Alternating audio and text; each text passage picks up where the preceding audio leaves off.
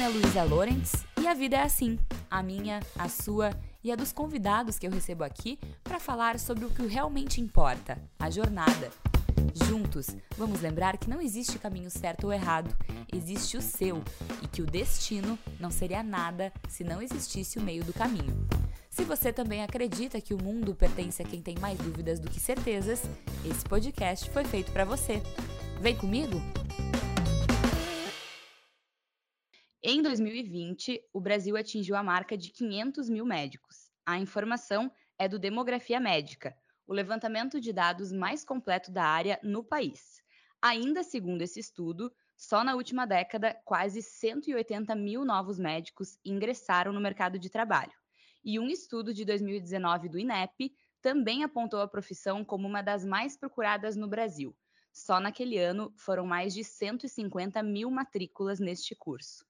Eu estou trazendo todos esses dados aqui porque eles ilustram muito bem um cenário que provavelmente, assim como eu, vocês também devem estar acostumados a ver. A enorme e crescente busca pela carreira na medicina. E aí eu pergunto: o que levaria um jovem a largar uma carreira dessas, já anestesiologista formado, para apostar em um negócio que praticamente depende do marketing digital? É o que a gente vai descobrir hoje, a partir de agora, com o meu convidado Lucas Cotini, cofundador do Jaleco e agora diretor de negócios e produtos em saúde da Maisá Educação. Luísa, tudo bom? Obrigado aí pelo convite, obrigado pela introdução. Acho que a gente vai ter bastante coisa para desmistificar aqui. Isso mesmo. Bom, primeiro eu vou contextualizar uh, que, na verdade, assim, não é que o Lucas abandonou completamente a carreira da medicina, né? Mas é a carreira tradicional. Porque vamos começar falando do jaleco, né? Acho que é importante explicar que, que é o jaleco, Lucas? Conta pra gente, porque acho que ninguém melhor do que tu para explicar como que, que essa plataforma também tem a ver com a medicina, mas não é, enfim, a carreira tradicional, né? Que as pessoas são acostumadas a seguir como médicos. É, bom, como você comentou, né? Eu sou, eu sou formado em medicina aqui do Rio, então eu fiz a minha formação aqui na FRJ, e como toda boa formação ali em medicina, eu, eu sempre segui o caminho bem tradicional, né? Então a gente na minha época, né, isso tem alguns anos atrás, quando a gente fazia a carreira médica, a gente tinha basicamente dois caminhos para seguir. A carreira da assistência médica, acho que essa é a clássica.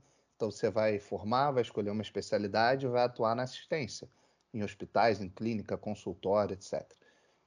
Isso eu fui para o caminho da anestesiologia. Tem o caminho da pesquisa, né? Então você está lá e você também quer trabalhar com pesquisa, ou você quer ir só para pesquisa. Então, algumas pessoas se direcionam para a pesquisa e tem a parte acadêmica. Então, você pode fazer é, assistência da aula, pesquisa da aula, ou pode só dar aula também. E quando eu estava chegando no final da faculdade, eu comecei a perceber que eu, eu gostava muito de dar aula, até por, pela influência do meu pai. Mas foi muito interessante, porque quando eu estava no último ano, eu já desde o meio da faculdade eu comecei a de fato dar aula até para graduação. E eu sempre tentava puxar algumas coisas diferentes. Assim, eu via que os alunos não aguentavam muito aquela teoria tradicional. Né? Ficar repetindo o que está no livro não precisa, é só ler o livro. E me chamou muita atenção quando eu estava no final ali da faculdade. Eu era monitor, eu sempre fui monitor, e tinha um grupo ali de alunos que chegou e falou assim: Ah, Lucas, aquela, aquele tema que você falou para a gente estudar, eu tentei procurar mas eu não achei nenhum vídeo interessante no YouTube. E hoje isso parece muito normal, muito comum. Mas em 2011, né, 2010 para 2011, se você falasse com um professor seu de medicina, de qualquer tema que você estava estudando pelo YouTube, é, era capaz de te expulsar da sala. Né? Então eu olhei e falei assim: peraí, acho que eu não entendi alguma coisa que você está estudando medicina pelo YouTube. É, professor, não vou ficar lendo no livro, né? Eu quero um material mais didático ali, eu gosto de vídeo e tal aquilo me chamou tanto a atenção. E existe um momento em que, quando a gente cai num, num momento assim, que algo é completamente disruptivo para aquilo que a gente acredita, a gente pode assumir dois caminhos. A gente pode bater de frente, falando isso é um absurdo, nunca mais volta aqui, não faz isso. Ou a gente pode tentar entender qual é o problema que tem por trás daquilo e pensar em soluções.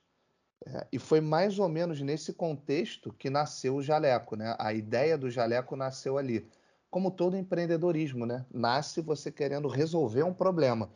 E o problema que a gente percebeu ali, eu né, e o meu sócio, que era meu colega de faculdade, meu calouro direto, é que a faculdade ela estava com os dias contados para virar uma torre de Babel, né? Que você ia ter professores de gerações muito mais antigas falando uma língua e você ia ter alunos de uma geração muito mais nova querendo e entendendo outra língua. Então, uma pessoa ia falar livros e artigos, a outra ia falar mapas mentais e vídeos e, e modelos visuais e casos clínicos e metodologias ativas. Então, não tinha match ali. Cara, isso vai dar problema. Né? Então a gente tem um problema aqui de linguagem, de formato. E aí começamos a estudar. Né? Como é, o que está acontecendo fora do Brasil? O que está acontecendo nos Estados Unidos, na Europa? O que está acontecendo? Como é que as pessoas estão ensinando? Normalmente o Brasil ele chega alguns anos depois dos Estados Unidos e Europa. Então, quando você olha lá para fora, você costuma antecipar algumas tendências. E a gente foi tentar ver como estavam resolvendo isso. E começamos a descobrir ali o mar que era essas duas dimensões, né? de um produto de aprendizado que é a dimensão modelos de aprendizagem né, e conteúdo, então metodologias ativas, uso de casos clínicos é, e formatos de conteúdo, e também aquela parte interface barra experiência do usuário, que é plataformas digitais que a pessoa consegue acessar no celular, que tem uma usabilidade fluida e etc, etc. Então a gente ali começou a pensar, pô, será que a gente não consegue trazer isso para a realidade do aluno de medicina? E começamos a testar com alunos do Rio de Janeiro. Né? Aqui no Rio de Janeiro, existe uma prova que o aluno de, de medicina tem que fazer para poder realizar estágio. Estágio em CTI, estágio em emergência, que a gente chama de acadêmico bolsista. E tem mais ou menos uns 1.200, 1.300 alunos fazendo essa prova todo ano existia um curso presencial na época, a gente falou, ah, vamos montar, vamos testar esse público nichado para tentar criar esse modelo.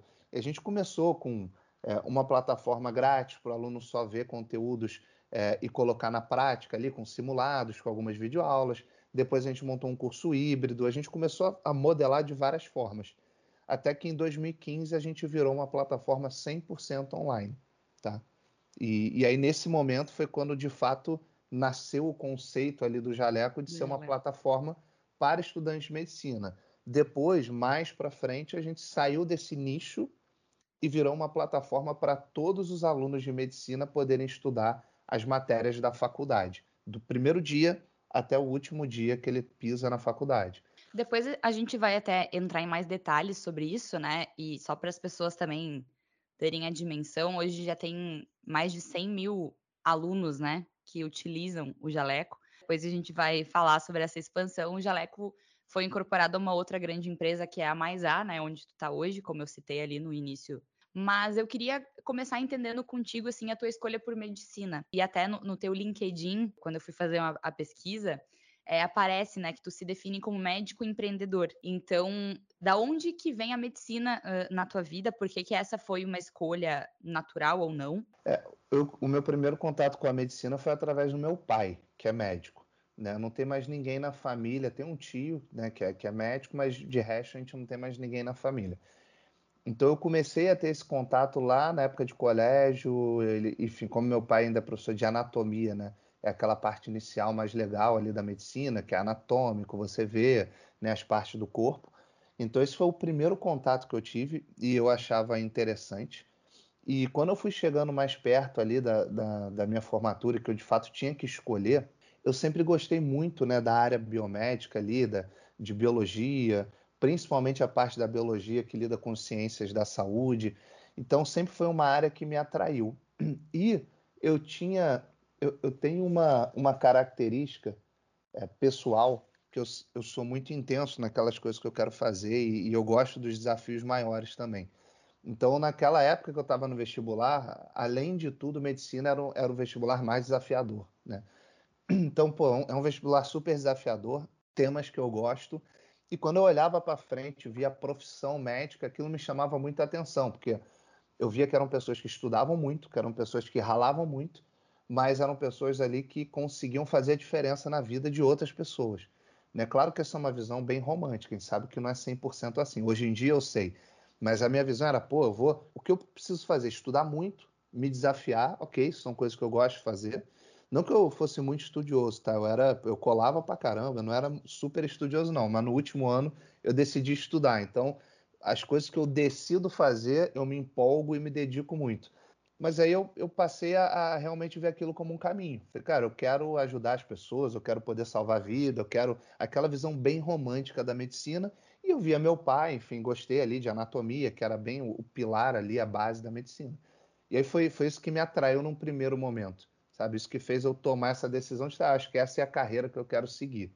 E, e sempre pensando muito em assistência, né? Em ter meu consultório, trabalhar em hospital, até entrar na faculdade eu não tinha muito essa pegada de dar aula, né? Apesar de que eu na, no colégio eu gostava de apresentar os trabalhos e tal, mas eu não tinha muito essa, essa ideia de dar aula.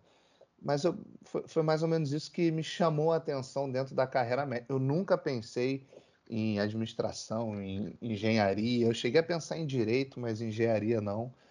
Agora eu queria entender de fato como que aconteceu né, o jaleco da forma, a gente falou lá no início, mas me chama muito a atenção porque é, não, é um, um, não é algo uh, simples, né, fazer uh, uma plataforma, né, então envolve muita tecnologia, não é, é, algo que assim, ah, a gente pesquisa na internet e sabe como fazer, né, enfim. Então, como é que tu tirou isso do, do papel, assim, como é que foi esse, esse caminho, conta, conta pra gente, assim, da tua, desse plot twist, né, da tua jornada, assim, essa grande troca? Conto sim. A primeira, assim, o resumo de tudo é, eu tive 10 anos, e é importante as pessoas saberem, né? Empreendedorismo não é um 100 metros rasos, é uma maratona. Então, eu tive 10 anos para aprender, errar, aprender e ser humilde. Essas são as três coisas. Muito, demora tempo, você erra, você aprende e tem que ter humildade. Então, basicamente, isso resume essa transição. E como é que ela aconteceu? Eu contei um pouco ali de por que, que a gente decidiu criar o jaleco.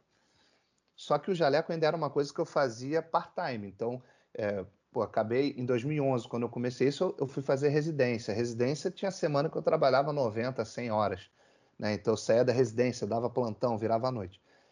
O que, que a gente fez? No início, eu era, eu era o responsável pela parte de conteúdo, eu gravava todos os conteúdos. Então, o meu sócio, ele era o, o que criou um estúdiozinho lá. A gente criou um estúdio na casa da mãe dele.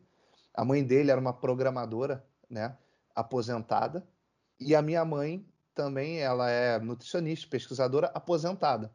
E nós quatro, a gente compartilhava uma característica, os quatro eram workaholics.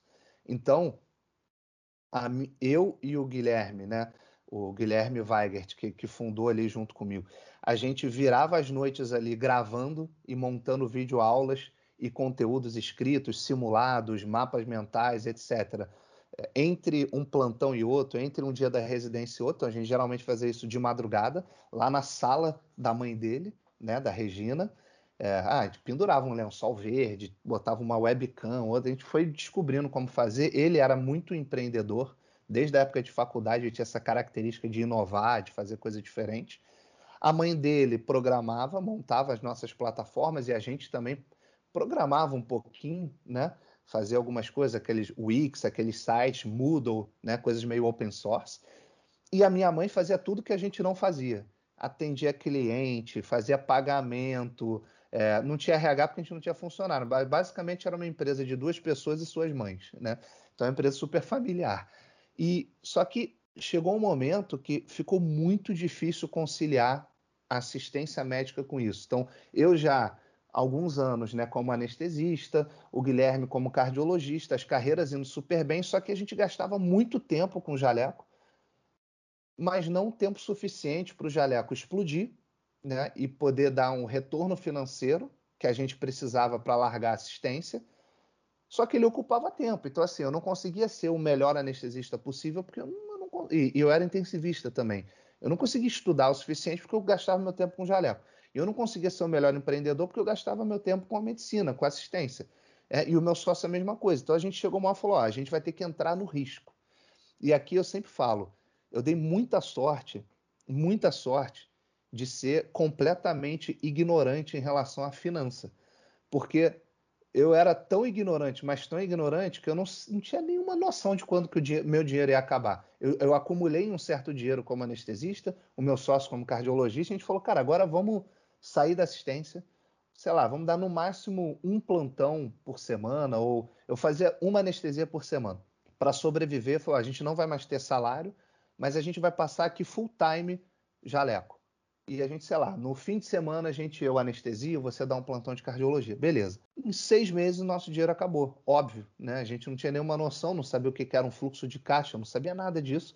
E eu não tinha noção de como era caro pagar estagiário, pagar isso, é, programador e tal. Então, quando a gente decidiu, que foi ali em 2017, a gente falou, cara, vamos pegar todo esse nosso aprendizado, montar uma plataforma para todos os alunos do Brasil.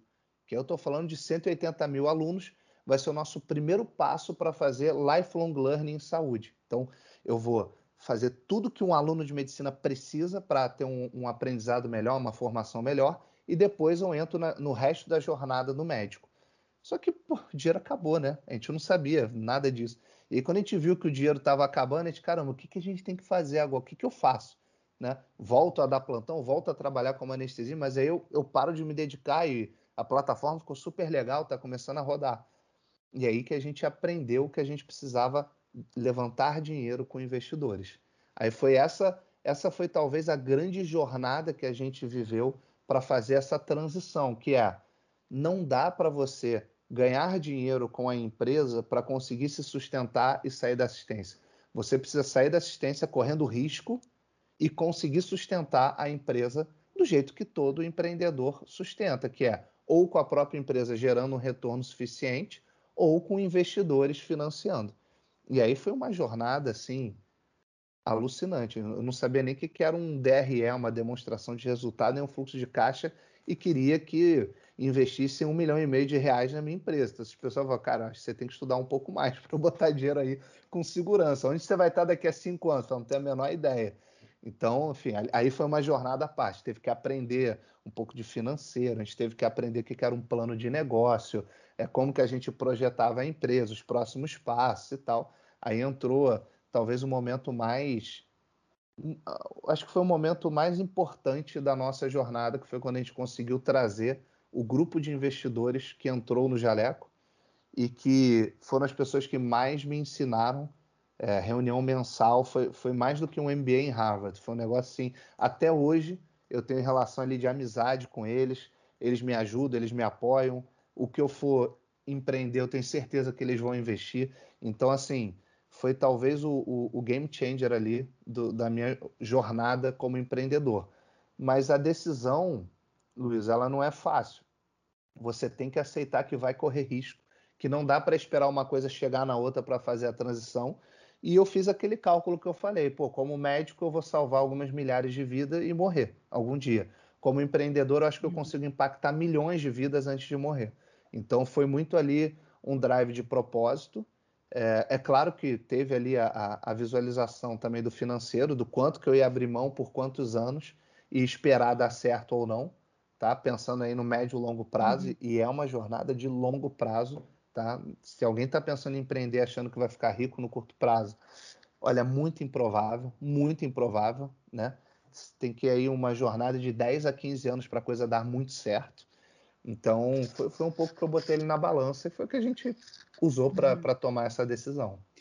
E uh, falando de uma forma prática agora, esse, esse investimento, né, ou enfim, a grana que tu abriu mão como médico, isso retorna para ti hoje já no, no, nível que está o teu negócio, é, ou ainda não? Como é que é, é? Tu falou, né, que é uma longa jornada. Como é que está hoje para ti, assim, isso? É, é uma coisa que compensou?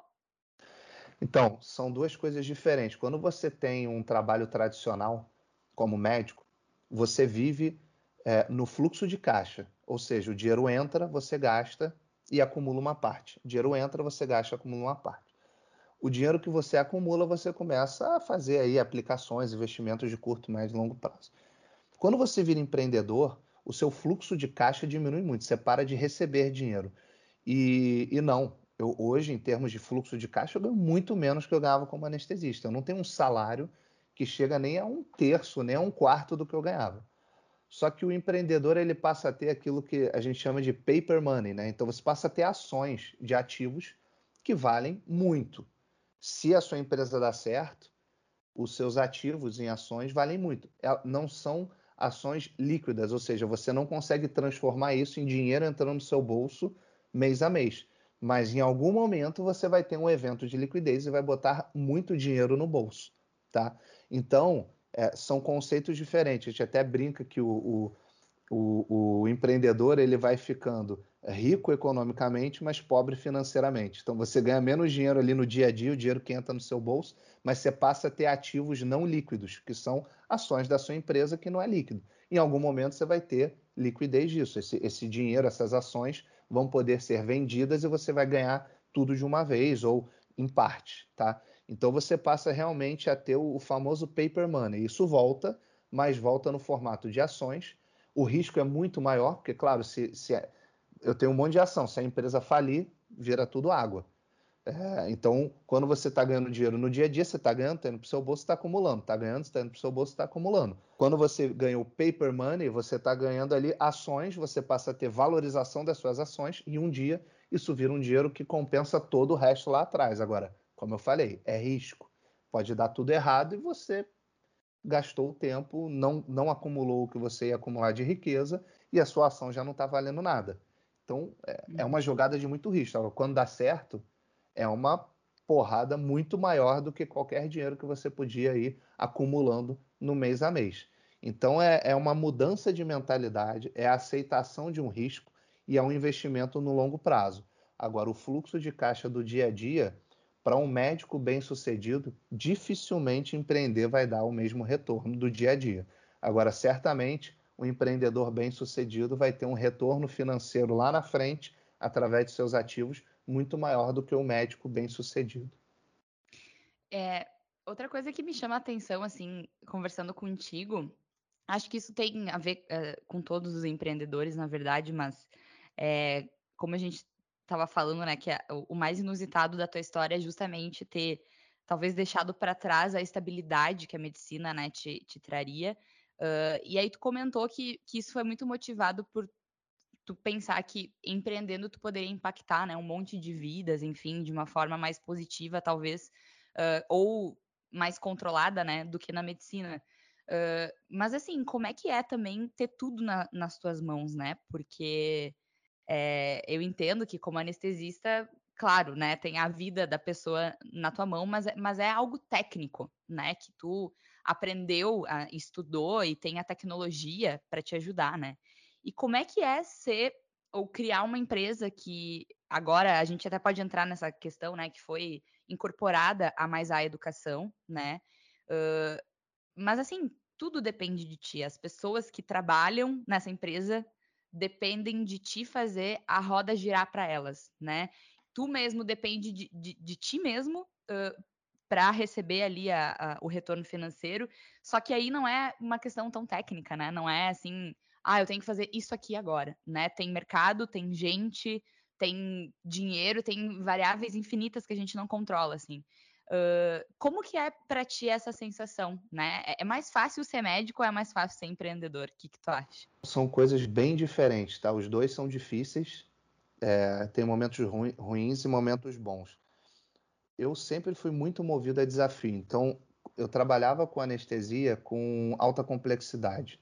Eu trabalhava com transplante de fígado, é, de coração, de rim, trabalhava com cirurgia cardíaca de adulto, de criança, de bebê, de neonato trabalhava com cirurgia torácica, que foi o que eu mais fiz.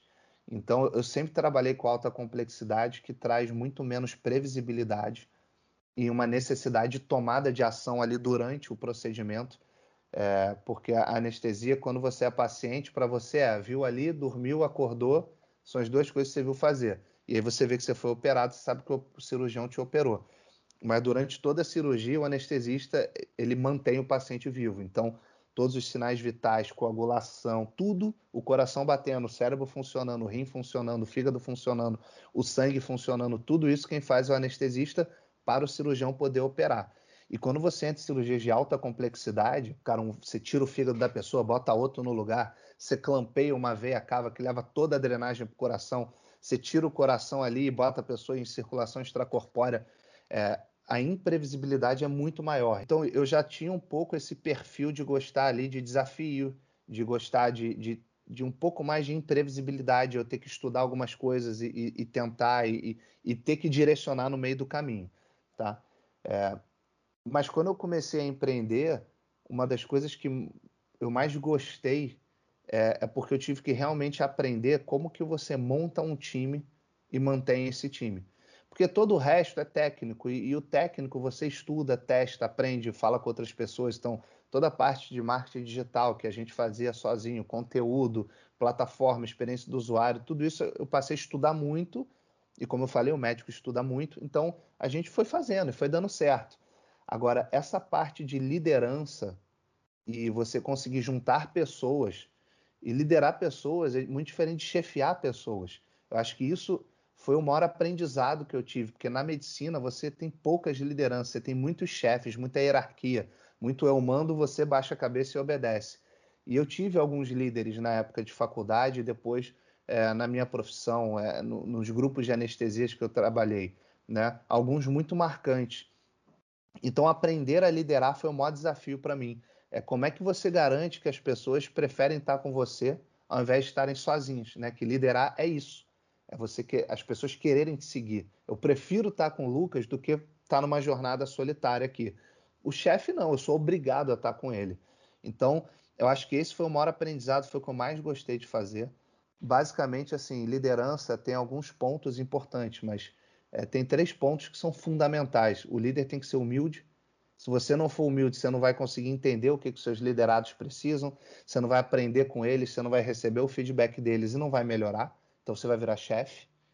Ele tem que ter, é, dar segurança para as pessoas, então você tem que estar sempre estudando mais do que todo mundo para ter conhecimento acima de todo mundo, para na hora que ninguém sabe o que fazer, você ter pelo menos saber qual é o direcionamento certo.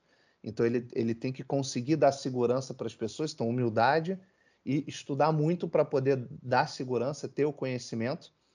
E a terceira, que é você precisa garantir, né, como líder, que as pessoas vão ter o máximo de estabilidade possível. Então você vai dar ali, vai ter humildade, você vai dar segurança ali para as pessoas através do seu conhecimento e garantir alguma estabilidade. Então eu tinha que garantir que a empresa ia ter dinheiro no caixa para pagar os salários. Eu tinha que garantir que se uma pessoa tivesse uma, algum problema, alguma situação ruim, eu ia resolver. Então, eu acho que passa um pouco por esses pilares. E eu aprendi a fazer isso. Acho que talvez é, Hoje tem gente onde eu tô que faz praticamente tudo que eu sempre fiz, tem alguém hoje que faz melhor do que eu.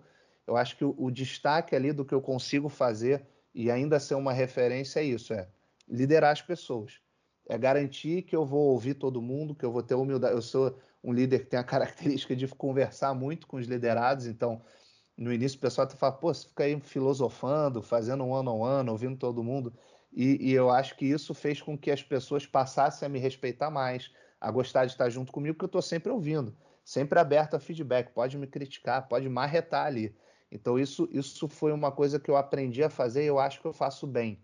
É, e montar time de campeões ali, manter esses times, fazer as pessoas estarem engajadas, estimuladas, não só financeiramente, mas no dia a dia também. Então, eu gostei muito dessa transição. É, foi uma das coisas que eu mais gostei. Hoje, eu, o que mais me deixa feliz é conseguir montar um time bom e ver esse time bom rodando e esse time me vendo como uma liderança, me procurando quando é para ter algum direcionamento. E eu não dou as respostas, porque eles são muito melhores do que eu para dar a resposta. Eu consigo fazer as perguntas certas. É isso que é ali que está o grande ponto. E como médico eu já fazia isso. Né? Às vezes eu não sabia qual era o diagnóstico, eu precisava de um especialista, mas eu tinha que saber fazer as perguntas certas para direcionar o paciente. Então, esse movimento de transição, para mim, apesar de arriscado e de ter sido uma mudança muito grande, é, batia muito com o meu perfil. É, perfil. Eu sempre tive perfil de gostar de desafio, de, de, de ter algum risco ali, de eu preciso estudar muito, saber muito, entender o que está acontecendo e fazer coisas não previsíveis, atuar em, em, oportunidades não previsíveis. E eu sempre gostei muito dessa parte de liderança, eu nunca gostei de chefiar, eu nunca fui de dar bronca em equipe. É, eu sempre fui ali de, pô, como é que eu posso te ajudar? Como é que a gente chega no lugar certo juntos? Então, acho uhum. que foi minimamente natural para mim essa transição. É, a próxima pergunta que eu ia fazer era justamente sobre liderança, porque as pessoas que trabalham diretamente contigo relatam muito isso da tua liderança, né? Essas características que tu mesmo falou. Então eu ia te perguntar se isso é algo que a gente aprende estudando ou a gente aprende vivendo todos os dias. O que, que tu achas sobre? A gente aprende liderança tecnicamente ou não?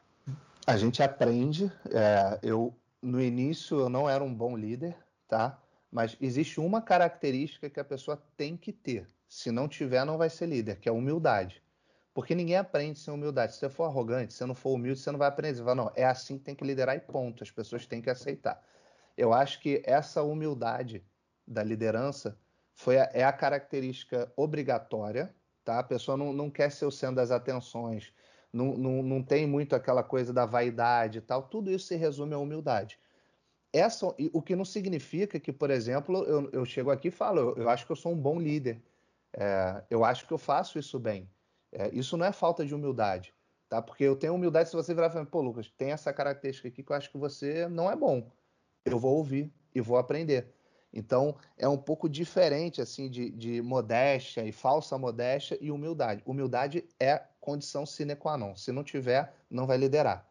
Agora, todo o resto a gente aprende. A gente aprende com experiência, a gente aprende com teoria e a gente aprende com outros líderes. É, tem um, um chefe, foi, foi meu. Um, um, ele era o, o, líder do meu grupo de anestesia de cirurgia torácica, né? Doutor Antônio, Antônio Martins. Ele sempre foi um grande líder, eu sempre me inspirei muito nele, porque na anestesia era muito comum ter hierarquias, né? Que a pessoa, não, eu sou o chefe, você vai fazer a anestesia que eu não quero fazer, você vai ganhar menos do que eu. E ele, eu me lembro que no, na primeira semana que eu entrei no grupo, tinha uma mega anestesia. Ele veio assim: Lucas, ó, essa anestesia aqui é, é, a mais importante da semana e tal, e caiu no teu dia. Eu falei: ah, não, tudo bem, pode fazer. Não, não, não, não vou fazer, não, ela é tua. Se você quiser que eu vá junto, eu posso ir, mas ela é tua. Tá? Então, assim, é, aí no dia que ninguém podia ir, feriado, tá? ele ia lá, não, então deixa comigo que eu assumo essa responsa. Assim, um cara que já estava anos no mercado.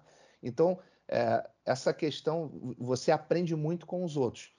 E você tem muita teoria. Para mim, o, o, o, Level 5 Leader do Jim Collins resume tudo que um líder tem que ter. Então, tem um livro que é o Good to Great, do Jim Collins, onde ele coloca várias coisas, que eu acho que é o livro 1 um para qualquer empreendedor. E uma das coisas é o Level 5 Leader. Então, o líder nível 5 é, é um líder que tem essa humildade de aprendizado. É um líder que não é o centro das atenções. É um líder que entende que para a empresa ir bem, a empresa não pode depender dele. Então eu sempre falo, cara, o meu papel aqui é conseguir virar dispensável o mais rápido possível. Se eu atravessar a rua, eu brincar com o pessoal, brincadeira até meio pesada, falar, se eu for atropelado amanhã, a empresa tem que conseguir seguir. Então, é, isso, isso é uma característica importante da liderança. Você tem que conseguir dar o contexto certo para os seus liderados. Então você tem que realmente estudar muito, saber tudo o que está acontecendo no seu mercado, para quando todo mundo está em dúvida, você, ó, tem esse case aqui, tem isso aqui, tem isso aqui. Então, acho que o caminho talvez seja a gente ir por esse caminho aqui. As pessoas vão entender qual é a melhor forma de ir por esse caminho. Então, essas características da liderança, junto com a humildade e com a segurança que você tem que passar para o seu liderado, isso tudo eu fui aprendendo, estudando, vendo as outras pessoas e conversando com muito líder e atuando no, no meio do caminho. Então, eu recebi vários feedbacks. Uma coisa importante, você tem que ter humildade, você tem que perguntar para as pessoas se você está indo bem. É, as pessoas tendem a não dar feedback para o líder, porque eles têm medo de retaliação. Então eu chego ali e falo, cara, pode falar, pode criticar, fala o que, que você não está gostando. E às, às, vezes você só tira lá no finalzinho da reunião. Por isso que tem que fazer todo mês, dependendo do nível da pessoa, toda semana. Porque em algum momento ela ganha uma intimidade e fala, Lucas, eu sempre quis falar isso, mas nunca falei. Cara, eu acho que quando você chega na reunião, você é muito enfático, você fala muito e as pessoas ficam se sentindo ali meio. É, elas não sentem segurança para falar. Eu lembro, lá no início falavam isso, pô, então eu vou chegar nas reuniões e ficar quieto e falar mais no final. Ah, Lucas, aquele negócio que você faz de quando chega na empresa fazer isso, cara, as pessoas não estão gostando muito. Então, e aí você vai descobrir que algumas pessoas vão ser seus mensageiros. São as pessoas que são mais é, é, escutam e tem mais coragem de te dar um feedback. Então, essas pessoas, muitas vezes, o chefe ele vê como, pô, essa pessoa é problemática. o líder ele vê como uma peça-chave para ter o feedback do time dele. Porque as pessoas vão ter vergonha, vão ter medo de falar, mas essa pessoa vai falar. Essa pessoa vai sentar o cacete ali no ano a ano, vai te ensinar tudo que você precisa para melhorar e ser um líder melhor. E por que, que tem que ter humildade? Cara, às vezes é o estagiário que está há duas semanas que vai te dar um drive ali do que, que você tem que mudar para ser um líder melhor. E, pô, se você se fala, não, eu sou muito superior a essa pessoa, você não vai virar um líder bom. Então, acho que o ponto um, obrigatório, humildade. E o resto você vai aprender lendo bons livros e artigos sobre liderança. Tem muita coisa no mercado. Recomendo o Jim Collins, Good to Great, pelo menos a parte ali do Level 5 Leader, e aprender com outros líderes que te inspiram. É, essas pessoas ensinam muito. Eu lembro uma coisa que um dos meus investidores, que era uma, um CEO de uma empresa grande, uma multinacional, e ele falou, Lucas, você tem que é, setar o tom, né? o set the tone. Você, como líder, não pode falar que as pessoas precisam ter postura de dono se você não tiver. Você não pode falar que as pessoas têm que começar a trabalhar cedo se você não começa. Você não pode falar que as pessoas não podem deixar a ponta solta se você deixa. Então você tem que setar o tom da conversa e ser o grande exemplo. Então você tem que ser o primeiro a começar a trabalhar, o último a parar. E se as pessoas estão reclamando porque querem ter, você tem que ir lá e entender a necessidade delas e fazer isso acontecer. Então, mas você tem que sempre ser um grande exemplo, porque quando você vira ser um exemplo é o primeiro passo para ser um líder. Tu acha que as pessoas ainda, especialmente quem busca a carreira, né, na medicina, porque eu trouxe alguns dados aqui no início e agora até fazendo uma análise pessoal, assim, eu tenho muita gente das pessoas mais próximas de mim, que são médicos, assim, do meu grupo de amigos, eu praticamente sou aqui, não é médica, o restante, as minhas amigas todas são, enfim, muitas primas minhas.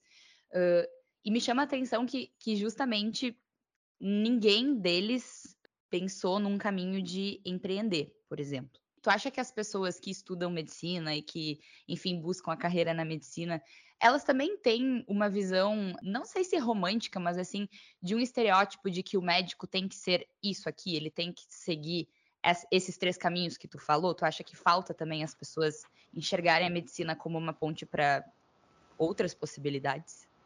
Eu acho que faltava muito. Hoje está muito diferente. Assim, na minha época, é, fazer o que eu fiz era visto como ah, abandonou a medicina, virou empresário, né? Tanto é que eu não, eu não saí da assistência, eu fiz as duas coisas juntas até 2017, 2018. Em janeiro de 2020 eu ainda fiz minha última anestesia, para você ter uma noção. Então eu ainda mantinha as duas coisas para ter um pé ali. É, o que que, o que que me chamou muita atenção? Tem essa visão mais romântica quando você está na escola e decide fazer a faculdade. Aí na faculdade você conhece ali a dura realidade mas você também é, existe uma quase que um endeusamento ali do médico. Então a pessoa se, é muito orgulho, a pessoa, assim, é o orgulho da família, é o orgulho da, do bairro, dependendo da cidade, se são cidades pequenas, vira o dono da cidade. Assim, a medicina tem um certo glamour ali durante a formação, e, e isso também é, é, um custo de transição muito forte. Você, Pô, a gente se dedica ali no pré-vestibular igual um louco. Tem gente que faz dois, três pré-vestibulares. Então bota aí de um a três anos. É, aí você faz seis anos de faculdade. Depois você faz ali mais dois a cinco anos de residência, dependendo do que você escolher. É, quando você for ver, a sua formação superior demorou mais de 10 anos. E aí você abrir mão disso para ir para uma outra área é super difícil. O custo de transição, o investimento que você fez naquilo, faz com que você tenha um custo de transição muito elevado. Então, muitas vezes o que a gente ainda vê é que a pessoa empreende na sua área. Então, por exemplo, é um cirurgião que cria uma clínica, que cria um, um hospital, é, ou uma pessoa que trabalha com imagem e cria uma tecnologia para imagem. É, a gente tem aí múltiplos casos pelo Brasil, tanto de plano de saúde, hospital, é, clínicas, que foram médicos que começaram a empreender.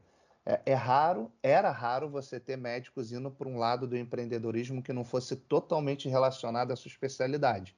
Tá? Até tiveram alguns casos, mas era muito incomum.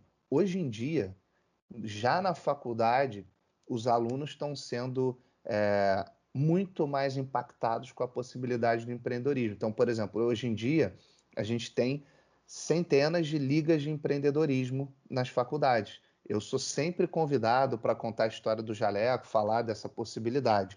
É, as próprias faculdades têm me chamado, às vezes, nas jornadas de carreira, para falar sobre a carreira de empreendedor. No pré-vestibular, agora, as turmas de pré-veste de medicina, que geralmente tem ali uma semana de carreira também, é, eu já fui chamado para falar sobre esse lado de empreendedorismo na medicina. Então, acho que hoje, as pessoas que estão formando, é, as pessoas mais jovens ali, estão olhando para esse caminho como uma possibilidade, que é empreender totalmente fora da sua área. Né? Hoje, o que eu mais faço não tem nada a ver com medicina. O que eu, apesar de eu estar ali com os produtos de saúde, o que eu estudo hoje em dia é marketing digital, desenvolvimento de produto, experiência do usuário. Né? Não tem nada de medicina aqui. Apesar de eu aplicar isso nos produtos relacionados à saúde na empresa que eu estou, eu também aplico em outros produtos que tem nada a ver com saúde. Então, é, eu acho que isso é, é, é uma realidade que está mudando, está tá muito diferente. É claro que a grande massa de médicos ainda está voltado para assistência, pesquisa ou ensino, mas a gente já tem assim muito mais do que na minha época. Já não é mais um caminho absurdo, pelo contrário, passou a ser legal você empreender. Na minha época você tinha é, é como se você estivesse entregando a alma ao diabo, entendeu? Hoje em dia não, hoje em dia é legal. Então, quando começa a ser legal, o caminho começa a se desenvolver, você passa a ter aceleradoras. Hoje em dia você tem empresas que aceleram startups em saúde. Então, já não é uma coisa assim, ah, eu tenho, a pessoa tem vergonha, não, esse cara não é mais médico, é empresário, não. É um empreendedor, médico empreendedor, passou a ser um status muito maior do que era é, naquela época. Então, eu acho que isso é um caminho que está mudando muito. Claro, como, todo, como toda mudança, ela vai passar por um período de exagero, onde qualquer coisa vira empreendedorismo, mas no final das contas isso cai ali numa depois num caminho certo, você começa a ter mais uma organização desse tipo de carreira, e isso começa a entrar na grade curricular ou extracurricular na faculdade.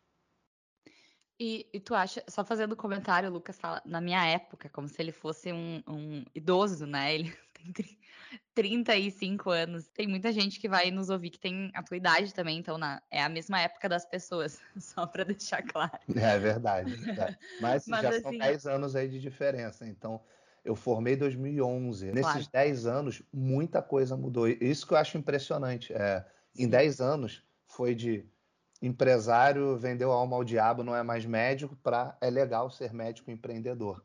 Então Sim. foi uma evolução muito rápida. Tu estava falando sobre esse caminho né, natural agora de, de ter mais alternativas e, e, e, das próprias universidades né, se preocuparem com essa questão do empreendedorismo na medicina. Tu acha que isso é um movimento de mercado? Explico. Como eu vejo cada vez mais médicos se formando, eu penso se esse modelo vai se sustentar, né? Se em algum dia vai existir médico demais e vai se saturar, né? Ou não. Então, tu acha que esse movimento de, de ensinar empreendedorismo também nas universidades passa por isso? Tem a ver com isso também, com, com, com essa saturação de mercado ou nada a ver? É, a gente ainda tem um muito espaço. É, é, claro que quando a gente faz uma separação por especialidades, algumas especialidades saturam, outras não e existe um movimento que é meio que em ondas, né? Então, quando eu formei pediatria, estava saturado. Hoje em dia, pediatria está bom. Então, isso vai variando. Mas hoje a gente ainda tem uma concentração muito grande de médicos nas capitais. Então, tem muito espaço para expandir pelo Brasil. Eu acho que é um movimento de mercado, sim, mas não acho que seja por saturação. Acho que o médico dificilmente fica desempregado na assistência ainda. Mas a evolução tecnológica que, que atingiu a medicina, ela fez com que ou as pessoas se reinventam ou elas ficam para trás.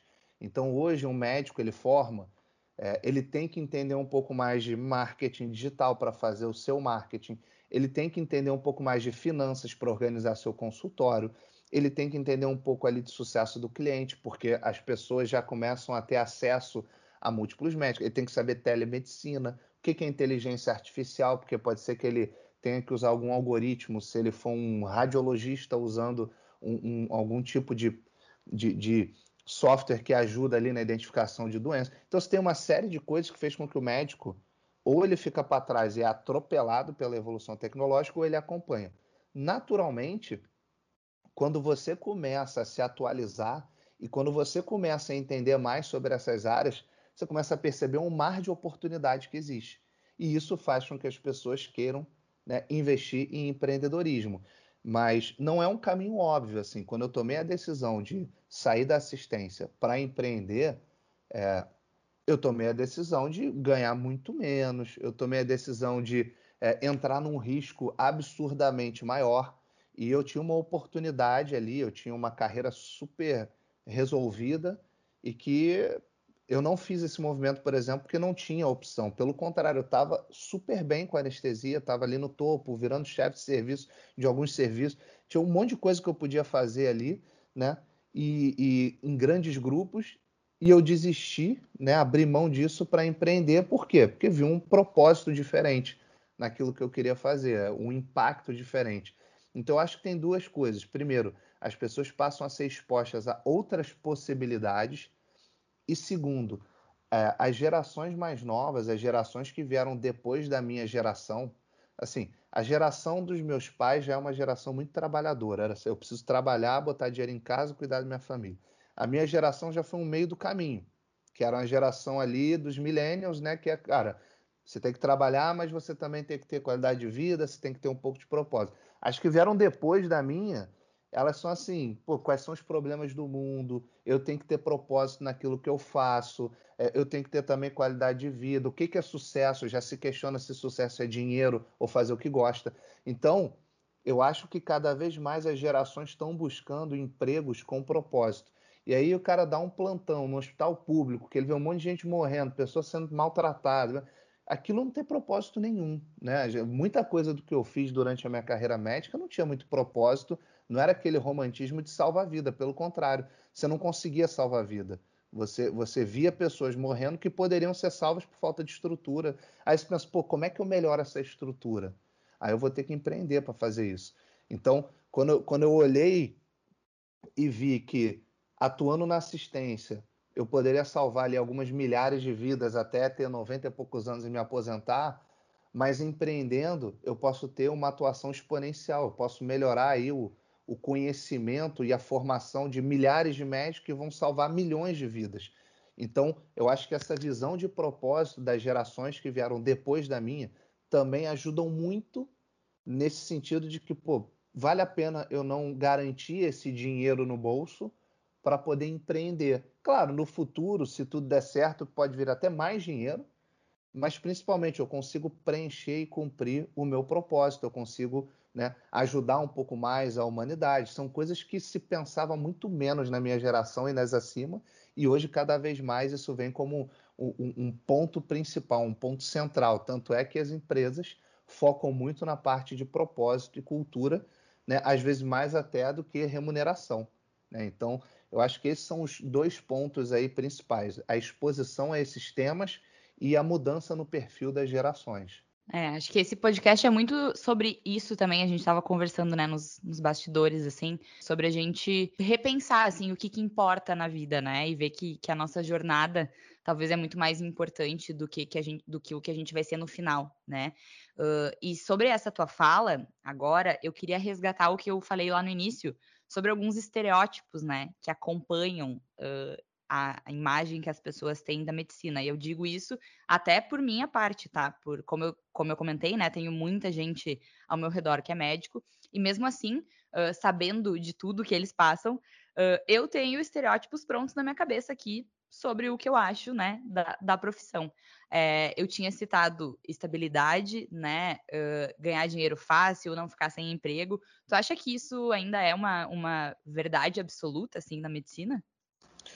Olha, o, realmente o mercado da medicina tradicional, ele cada ano que passa ele satura um pouco mais, porque a gente aumenta a quantidade de médicos e aqui no Brasil eles não se espalham pelo país, então as capitais começam a ficar concentradas. A minha especialidade, por exemplo, que é anestesiologia, ou anestesia, né, é, que é o ato, mas que as pessoas acabam chamando da especialidade, quando eu comecei, era um mar azul, assim, a gente tinha, a gente negava emprego, assim, falava, não, isso aí não dá para eu fazer, você nega dinheiro. E para escolher os melhores, porque é um negócio assim que tinha sobrando. Hoje em dia já não é mais assim, a pessoa forma e já rala para conseguir, já tem que dar plantão, fazer algumas coisas. Então, sim, está mudando. Está é, tá saturando por quê? Porque a gente precisa de muito médico, mas não nas capitais, a gente precisa de médico nos interiores. Tá? Então, isso é uma coisa que realmente existe um nível de saturação, mas ainda é uma profissão que, para ficar desempregada, tem que querer muito. Né? Você só vai ter que se sujeitar a alguns plantões, algumas coisas que antes você não precisava. Mas eu acho que o principal ponto é o glamour. É aquele glamour de que você chega no seu consultório, vê um paciente, faz um diagnóstico tipo Dr. House, e aí ele sai, sobrevive, agradece.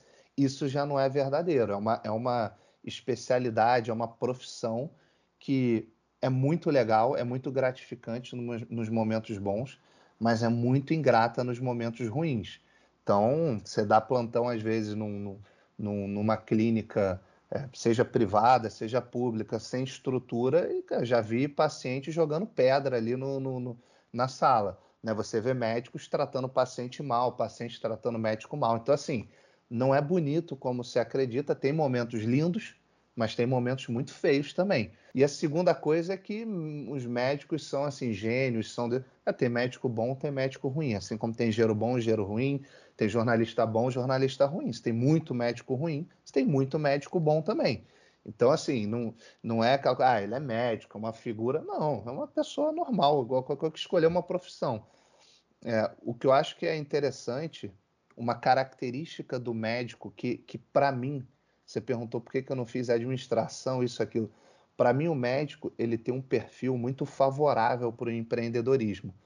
Porque, claro, falando aqui dos médicos bons, dedicados, né? O perfil do médico é de ser uma pessoa muito estudiosa. E para empreender, você tem que ser muito estudioso. Por quê? Você sabe muito pouco de empreendedorismo. Né? A gente está vivendo isso há pouco tempo, tem poucos cases de sucesso. Você não tem uma mega teoria como você tem do direito, como você tem na engenharia, como você tem até em marketing, né, que você tem lá múltiplas teorias, anos e anos de aprendizado. Empreendedorismo é uma coisa meio que as pessoas estão rodando e aprendendo e fazendo acontecer. E a medicina, por mais que ela seja antiga, a gente sabe muito pouco do corpo humano, né? Cada, pô, ovo é bom, não, comer ovo é ruim, não, comer ovo é médio, tem que comer muito ovo, tem que comer pouco, você tem que fazer jejum, você tem que correr, você tem que beber álcool, não pode beber álcool. Então tudo muda o tempo todo, por quê? Porque o corpo humano ele é tão complexo, mas tão complexo, mas tão complexo, que se a gente sabe 1%, eu acho que já é muito. Provavelmente a gente não sabe nem 0,1% ainda do que, que acontece no nosso corpo. Então, o médico, apesar dele estudar, de ter metodologia científica, né, a ciência que se fala tanto, ele é muito heurístico também. Ele tem que tomar decisões muito rápidas com algumas coisas que ele tem de conhecimento e a experiência que ele acumulou até ali. Cara, empreendedorismo é exatamente isso. Mas acho que daquilo que você perguntou, que são aqueles mitos, realmente o principal para mim está no glamour. E acho que sim, o mercado está se saturando. Por outro lado, está se abrindo um mega mercado, que é das health techs, né? que é da inovação em saúde, que é das tecnologias em saúde. Então, empreender em saúde é um caminho que está se abrindo. Falta gente boa, tá? Falta médico bom, empreendedor para tocar empresas grandes, médias, pequenas, startups. Então, eu acho que, por um lado, se você ficar na medicina tradicional ali na assistência, a tendência é que vá saturando ao longo do tempo. Se você migrar para empreendedorismo, inovação, health tech, aí tem um mercado assim, um mar azul para gente boa conseguir crescer eu tenho algumas perguntas padrão que eu faço no final, então a gente já está em, uma hora. Mas antes eu preciso te perguntar como que é assim uma outra empresa adquirir a tua empresa, né? Ou seja, tu hoje não é a mais a principal pessoa, tu e os teus sócios que tomam as decisões sobre, sobre a tua empresa. Eu entendo que tem uma movimentação financeira, enfim, que é interessante, de potencialização dos negócios, né? Mas como que é esse momento de, de tu ter que também talvez dar um passo para trás e saber que não é mais tu que vai ser o grande decisor, né? Como é que foi é, esse momento para ti? Quando você é o, é o dono da sua empresa, o líder ali que toma, que dá os direcionamentos, é muito difícil você deixar de ser, né? Porque você é acostumado a fazer as coisas baseado na sua visão, na cultura que você criou. Então, a primeira coisa para um M&A ou uma fusão dessa dar certo é você ter culturas alinhadas. Então, acho que nesse ponto é, eu consegui avaliar muito bem e a gente conseguiu fazer um movimento para uma empresa que tem princípios muito parecidos, é, que tem pessoas com valores éticos e morais muito parecidos. Quando isso conflita, acho que é impossível. Mas é claro que no dia a dia, é, na atuação do dia a dia, nos modelos de liderança, tudo isso tem uma série de diferenças é super difícil fazer essa transição. Principalmente para um fundador que criou aquilo, que tem um mega carinho pelo que fez, que contratou pessoas e essas pessoas confiaram é, em você e agora estão indo para um outro lugar que não vai depender de você. Então, esse é o lado difícil. E claro, tem um lado muito bom, que é o lado, pô, você está indo e aprendendo um monte de coisa com uma empresa super, que deu super certo, que tem anos e anos de experiência, que sabe fazer um monte de coisa que você não sabe é, tem um mar de oportunidade para você crescer ali dentro, tem uma segurança que você antes não tinha, porque a startup vive no meio de uma série de incertezas. Né? Então, tem um lado difícil e tem um lado bom. É, é só pesar, baseado no momento que você está agora, o que, que você precisa. Então, o saldo para mim é extremamente positivo nesse movimento, principalmente porque existe uma abertura ao aprendizado existe uma abertura à mudança. É, a gente chegou a conversar com outras empresas, tinham empresas legais também, e também com algumas corporações muito mais corporativas, e essa eu sabia que se eu entrasse ali eu ia ter que jogar o jogo e não ia ter muita oportunidade de mudar. Aqui, na Mais a Educação, você vê né, no dia a dia, a gente consegue fazer mudanças, criar uma área nova, criar um conceito novo, né, contaminar do bom sentido com a mentalidade de startup.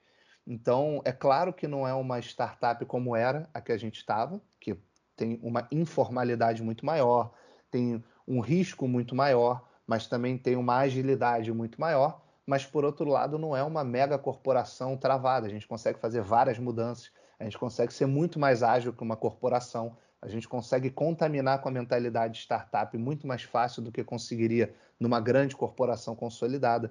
Então, eu acho que ali a gente ficou no meio do caminho. A gente não é uma startup inicial e também não tem os riscos dessa startup inicial e não é uma corporação engessada. Então, isso facilitou o movimento. Agora, claro, é, tem que ter aqui, eu tenho que ser honesto. É óbvio que é difícil você perder né, a posição de fundador, de CEO, de dar o direcionamento.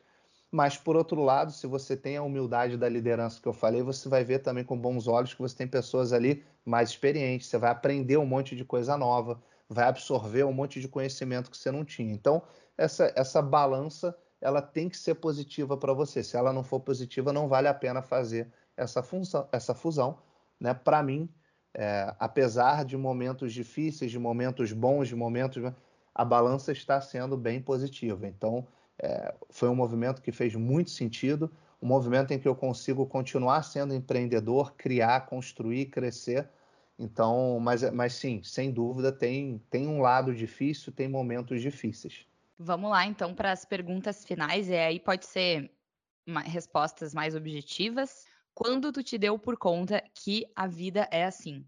Eu acho que foi quando eu tinha totalmente saído do que eu fazia, com pessoas falando que eu tinha enlouquecido e percebi que eu não tinha enlouquecido, que eu tinha pessoas geniais ali junto comigo, me considerando líder e conseguindo caminhar ali para transformar a saúde. Isso aconteceu quando a gente fechou o nosso primeiro grande contrato com uma rede gigante de faculdades e a gente viu que cada dia a gente estava chegando mais perto do propósito ali da empresa. E qual foi o momento que tu te sentiu mais vulnerável na tua trajetória? Eu acho que a gente teve alguns momentos ali de vulnerabilidade, mas o principal acho que foi em 2020, na, na no auge ali da pandemia, quando né, várias coisas aconteceram ao mesmo tempo e a gente passou a ter, além da imprevisibilidade da startup, a gente passou a ter uma grande imprevisibilidade do mercado e do país. Então a gente não sabia se ia conseguir ter financiamento para a nossa empresa, é, se a gente ia conseguir seguir o projeto e ao mesmo tempo eu tinha ali 40 pessoas com suas famílias dependendo de mim. Agora pode completar a tua própria frase. A vida é. A vida é bem imprevisível. Então, acho que o, o mais importante do que a gente tentar prever e se organizar para o futuro é a gente conseguir criar uma estrutura, tanto na nossa vida pessoal quanto profissional, que consiga fazer os movimentos certos nos momentos de incerteza. Então, se amanhã o mundo começa a acabar, o que, que eu construí aqui, quais são os pilares que eu construí na minha vida pessoal e profissional que garante? A gente vai conseguir achar um caminho. Então, não dá para criar algo que antecipe tudo. Tem que criar algo que se adapte a tudo. E, para finalizar, essa sim a gente usa em todos os episódios desde a primeira temporada. Então, como tu defines a tua jornada? Eu, a minha jornada está bem inicial, tá? Eu, def, eu acho que eu ainda estou no, num primeiro projeto de vida é, como empreendedor. E aí, considerando, claro, eu tive a minha época como médico e que eu acho que eu consegui rapidamente crescer, ser bem sucedido, ocupar posições legais ali e ter retorno, ter prestígio intelectual e financeiro. E agora desci tudo de volta para começar a carreira como empreendedor usando essa bagagem. Então acho que a minha jornada ela está inicial, acho que a gente conseguiu alguns marcos nesse início. Acho que eu consegui o mínimo de credibilidade para poder, ok, agora vamos jogar aqui o jogo da primeira divisão e fazer um negócio crescer, fazer a diferença na vida das pessoas e depois eu vou ter aí novos desafios. Mas eu acho que a minha jornada ela é meio montanha-russa. Ela foi, cresceu, desceu, está crescendo de novo e está no início de uma nova subida de montanha-russa. Você encontra o perfil dos meus entrevistados e outras informações importantes na descrição do episódio. O papo de hoje fica por aqui, mas a gente segue conversando lá no Instagram, no arroba podcast underline a vida é assim, e no meu perfil pessoal, arroba Luisa Lorenz. Na próxima semana, eu volto com mais uma jornada incrível para inspirar você.